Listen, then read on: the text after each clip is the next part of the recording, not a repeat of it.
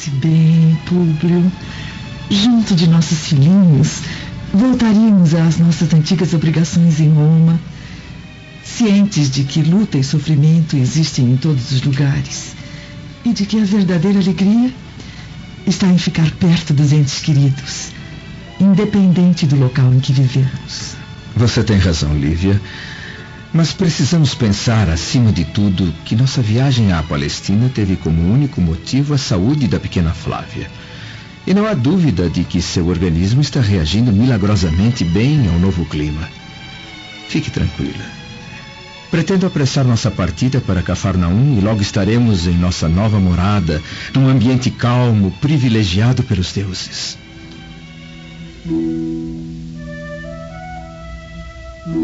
Noite passa depressa em Jerusalém.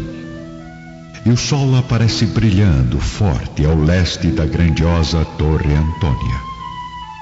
Sacerdotes já caminham com seus seguidores no templo. Vendedores ambulantes e comerciantes já estão apostos nos vilarejos, trocando mercadorias, vendendo alimentos, vestes, escravos. Vamos caminhar agora ao jardim do senador Lentulus, onde estão Lívia, a pequena Flávia e uma visita muito especial. Cláudia Pilatos, que honra recebê-la em minha residência. O prazer é todo meu, Lívia. E teria prazer ainda maior se comparecesse hoje ao almoço tradicional que ofereço às amigas. Posso ir com você, mamãe? Flávia, tenha modos, querida. Eu não sei, Cláudia. Talvez Públio não goste. O que tem de mais, minha amiga? Será apenas uma reunião informal entre mulheres casadas e íntegras como nós? Não há motivos para Públio ficar chateado. Jura que não haverão aquelas danças exóticas, como no jantar oferecido ao meu marido? Claro que não, Lívia. Aquilo são coisas de Pilatos, que sempre gostou de chocar seus novos amigos com grandes extravagâncias. E já que é assim, creio que não há mal nenhum. Aceito o convite. Eu também aceito. Ah, então espero pelas duas. Até logo. Cláudia se retira com sua comitiva particular, enquanto Lívia permanece ainda meio indecisa, receosa em haver contrariado a decisão do marido. Será que quando eu crescer eu vou ficar bonita como a Cláudia, mamãe? Ora, não só vai ficar mais bonita, queridinha, como vai arranjar um marido bem melhor, minha menina. Vamos então ver como está Plínio Severus, o jovem pretendente à mão da pequena enferma. Caminhando sob o sol forte da Praça dos Escravos, vemos Plínio, Agripa e Saul admirando as ofertas de servos vindos de todas as partes. Saul interrompe os passos para olhar com ódio uma cena da qual já participou. A exposição de seres humanos como objetos de comércio. O que houve, escravo? Por acaso encontrou algum parente em exposição no tablado? Plínio! Pobres almas. Quanto sofrimento reunido num único lugar. É, vamos embora, Saul. Não queremos que se lembre deste pesadelo. Que é isso, Agripa? O judeu é forte, corajoso. Não se impressiona mais com o comércio de escravos, não é mesmo? Ninguém se impressiona, Sr. Plínio. E é isso que me preocupa. Plínio não entende as entrelinhas das palavras de Saul, que caminha cabisbaixo, seguindo os dois irmãos entre a multidão da praça romana.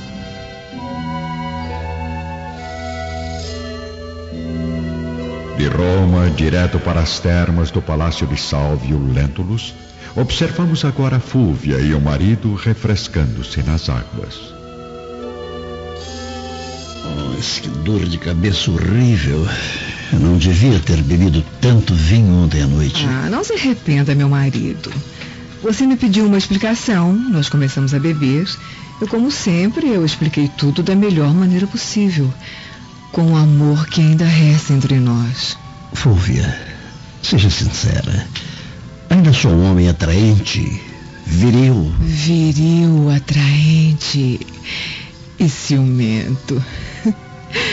Ah, do jeitinho que eu gosto. Bem próximo de Fúvia e Sálvio, no palácio do senador Lentulus, Lívia recebe duas novas servas que acompanharão sua família à nova morada. Muito bem. Como se chamam? Ana, senhora.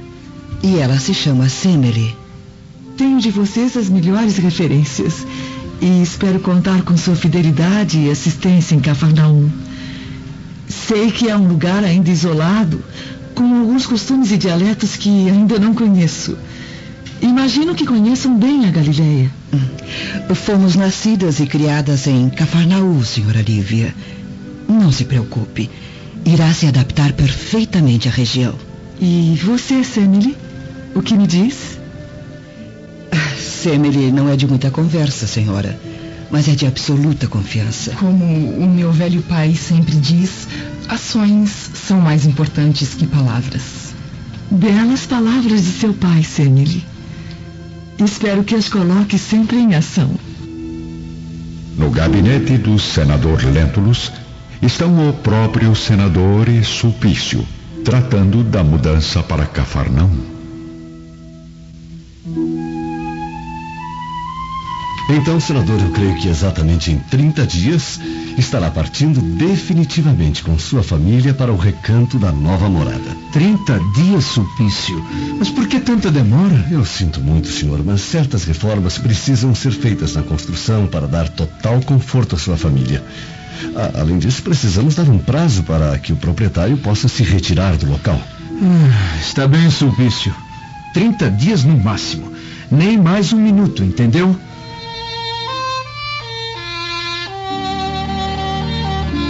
No gigantesco jardim do Palácio Governamental, uma reunião feminina se concentra ao redor de um banquete farto e variado. Frutas, vinhos, carnes e conversa, muita conversa. E então, Lívia? Já marcou sua ida para a nova residência? Ainda não, Cláudia. Mas creio que será em breve. Ah, vou ficar com saudades de você e de Flavinha. Eu gosto muito daqui, Cláudia, mas o papai disse que eu só vou ficar boa respirando o ar sagrado de Cafa... Ca... Cafarnaum, menina boba. E para ser sincera com vocês, minhas amigas, eu não creio que o ar seja assim tão importante no tratamento dessas, é, dessas doenças horríveis. Lívia deve agradecer aos deuses pela melhora de sua filha e não ficar exigindo a cura total de uma doença que todas sabemos é incurável. Certas pessoas também possuem doenças mentais incuráveis.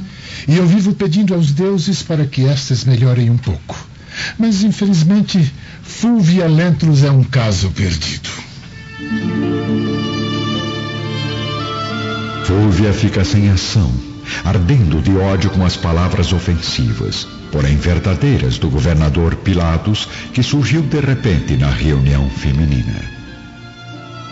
Mas deixemos um pouco o clima pesado de Jerusalém e vamos nos dirigir para Roma, ao terraço da família Severus. Por aqui estão Plínio com o irmão, Agripa e o escravo Saul.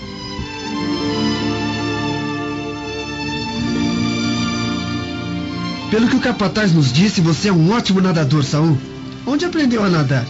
É, não muito longe daqui, na região onde nasci. E onde nasceu? É, me desculpe, senhora Agripa. Eu prefiro não falar sobre o meu passado. Por quê? Tem alguma dívida com a consciência, escravo? Já cometeu algum pecado? Roubou? Matou alguém? Claro que não, senhor Plínio. Minha família sempre foi de pessoas íntegras. Mas sempre existem os novilhos rebeldes. Pare de provocar o escravo, Plínio. Eu não me sinto provocado, senhores. Já suportei tantas dores e humilhações na vida que nem ódio consigo mais ter no coração. Por acaso não odiou quando o escravo romano elogiou o caráter do senador Lentulus?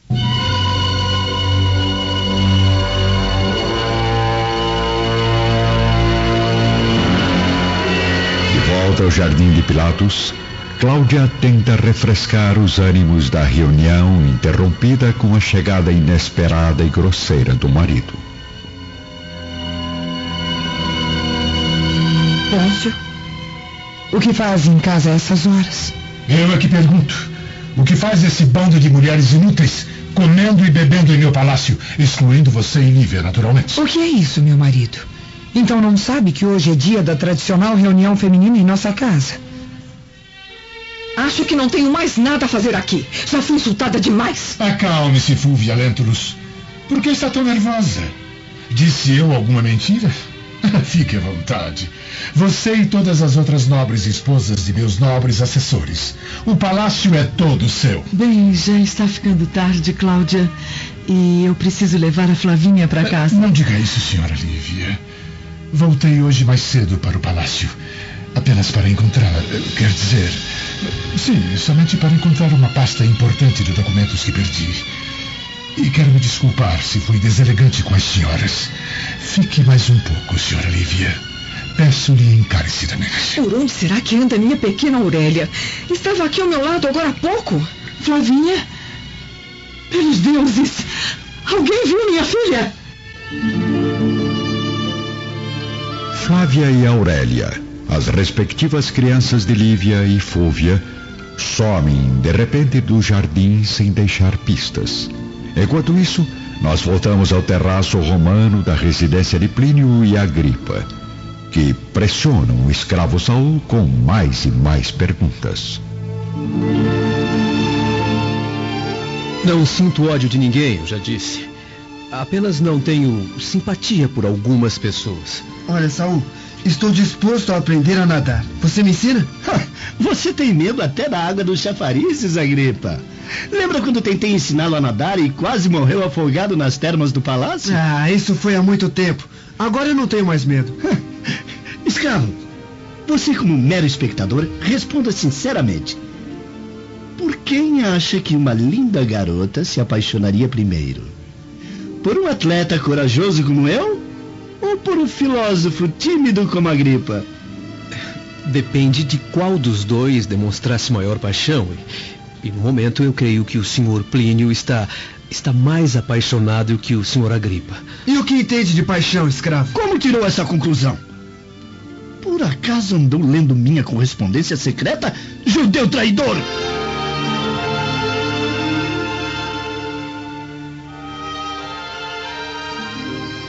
Se o escravo Saul ficou tenso com a pergunta de Plínio, imagine como está a atenção no palácio de Pilatos, onde todos procuram desesperadamente as duas meninas desaparecidas. Convidados, serviçais e até o próprio governador fazem uma busca detalhada no enorme edifício a fim de encontrar as crianças.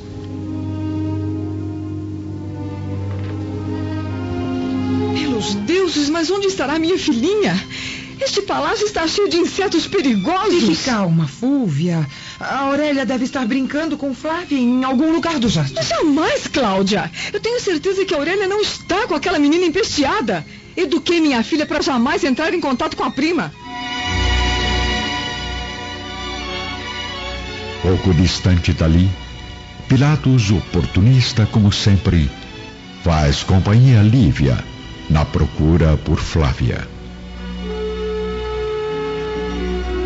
Não se preocupe, Lívia. Crianças são assim mesmo.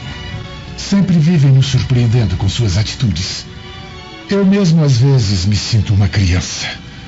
Quando estou perto de uma mulher como você, perco a cabeça. Pareço um adolescente ao lado da primeira namorada. Por favor, governador. Eu já lhe pedi que não me dirigisse a palavra com essas ideias absurdas. Eu estou agora apenas preocupada em encontrar a minha filhinha. Não admito que me venha de novo com tais delírios de sua mente desequilibrada. Isso, querida Lívia. Me chame de doente desequilibrado, louco, o que quiser. Você pode me humilhar, me ignorar, até sentir nojo de mim. Mas prometo que um dia, um dia irá se arrepender e se entregar em meus braços. Jamais, governador.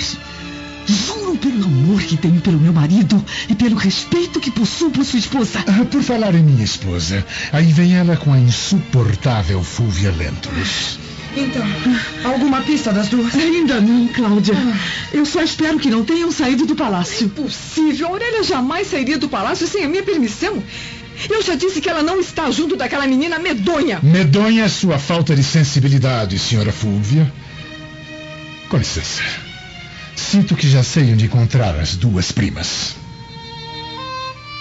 Enquanto isso, em seu gabinete privado, o senador Lentulus está verificando os documentos da antiga administração da cidade quando recebe de um servo uma carta vinda de Roma. Públio lê as palavras do jovem Plínio, a quem sempre admirou como um filho, e fica cada vez mais surpreso com a decisão convicta do garoto em relação à sua pobre filha doente. Ora, vejam só. O filho de meu amigo Flamínio, ainda uma criança e já cheio de planos matrimoniais. Bem, seja como for, tudo dependerá da saúde de minha Flávia. Afinal de contas, melhor partido que Plínio Severus será difícil encontrar. Falando em Plínio Severus, vamos voltar a Roma onde Saul tenta se explicar ao jovem senhor. Nem imagine isso, Sr. Plínio. Como eu já disse, não tenho a felicidade de saber ler. Ah, inclusive, iria propor ao seu irmão, Agripa, uma troca de conhecimentos, caso não fosse ocupar demais o seu tempo. Explique direito, escravo Saul. Bem, eu prometo lhe ensinar a nadar como um peixe em apenas dois dias se o senhor me ensinar a ler em apenas um. Ao mesmo tempo, no palácio do governador, o vemos caminhando sozinho, com determinação em direção ao pomar.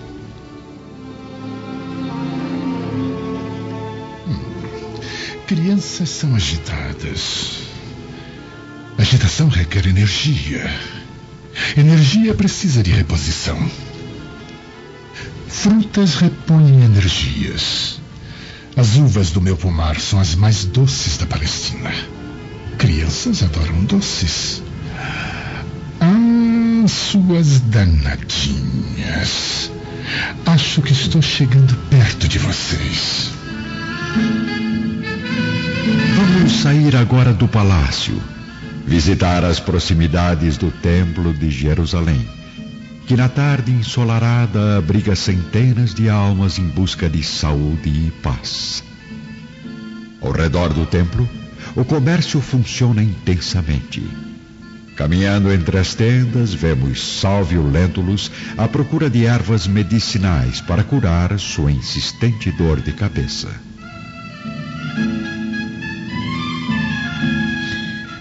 Me desculpe, senhor. Ora, Sulpício Tarquínios, que surpresa encontrá-lo aqui no meio dessas humildes tendas. Digo mesmo do senhor, caro Salvio Lentulus. O que faz um homem tão nobre nesse submundo do comércio palestino? Ervas, Sulpício. Oh. Ervas milagrosas. Só elas acalmam minhas dores de cabeça. E qual o motivo das dores, senhor Salvio? Principalmente dois: vinho em excesso e minha esposa. Esposa que o senhor conheceu no Palácio de Pilatos. Sim, mas por quê? A senhora Fúvia me parece tão amável e delicada. Como pode causar dor de cabeça a um marido privilegiado como o senhor? Eu não sei se devo lhe contar, Sulpício. Afinal de contas, não nos conhecemos muito bem. Mas como guarda oficial do governador, eu creio que é um homem digno da minha confiança. Conte comigo. Pode abrir seu coração. Por que não está feliz com sua esposa? Uvas doces e frescas! Uvas frescas e doces! Vendo, troco, aceito qualquer oferta! Uvas doces e frescas do judeu André, as preferidas do grande senador Públio Lentulus. Quem vai querer? Vejo que seu sobrinho já está bastante famoso na Palestina. Ando usando até seu nome para vender mercadorias? Vamos sair daqui, senhor Sulpício. Este lugar está cheio de perturbadores miseráveis como esse judeu escandaloso. Não sei onde, senhor, mas creio que eu já vi esta figura antes em algum lugar. Eu prefiro não vê-lo nem ouvi-lo nunca mais. Vamos conversar. Eu quero conversar com você sobre minha esposa. Preciso de alguns conselhos. Claro, senhor, com todo prazer.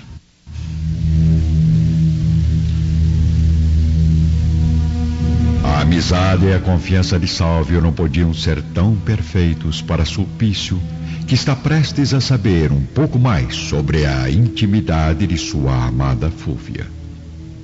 Mas vamos agora voltar ao pomar de Pôncio Pilatos, onde o governador procura, entre as árvores, as duas meninas desaparecidas. Venham cá, seus anjinhos malvados. Vocês não me escapam.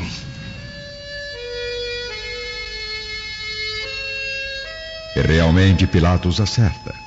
Contempla as duas meninas ao longe, se deliciando nas vinhas do pomar com o doce sabor das frutas maravilhosas. Aproxima-se silenciosamente de Aurélia e da enferma Flávia. Então as duas comeram todas as minhas uvas, hein? Agora vou ter que chamar a guarda para prendê-las. Não! Por favor, governador. Foi ela quem me trouxe para cá. Verdade, senhorita Flávia Lentulus? Sim, senhor Pilatos. Eu fiquei encantada com as frutas que havia comido no jantar em homenagem ao papai e convidei a minha prima Aurélia para vir comê-las agora no pomar. Aurélia, dê a mão à sua prima Flávia e vamos voltar para o jardim. Suas mães estão bastante preocupadas com vocês. Não dou não, governador. Minha mãe me bate se eu encostar na minha prima doente. Dê a mão a Flávia. Agora! Antes que eu perca a paciência.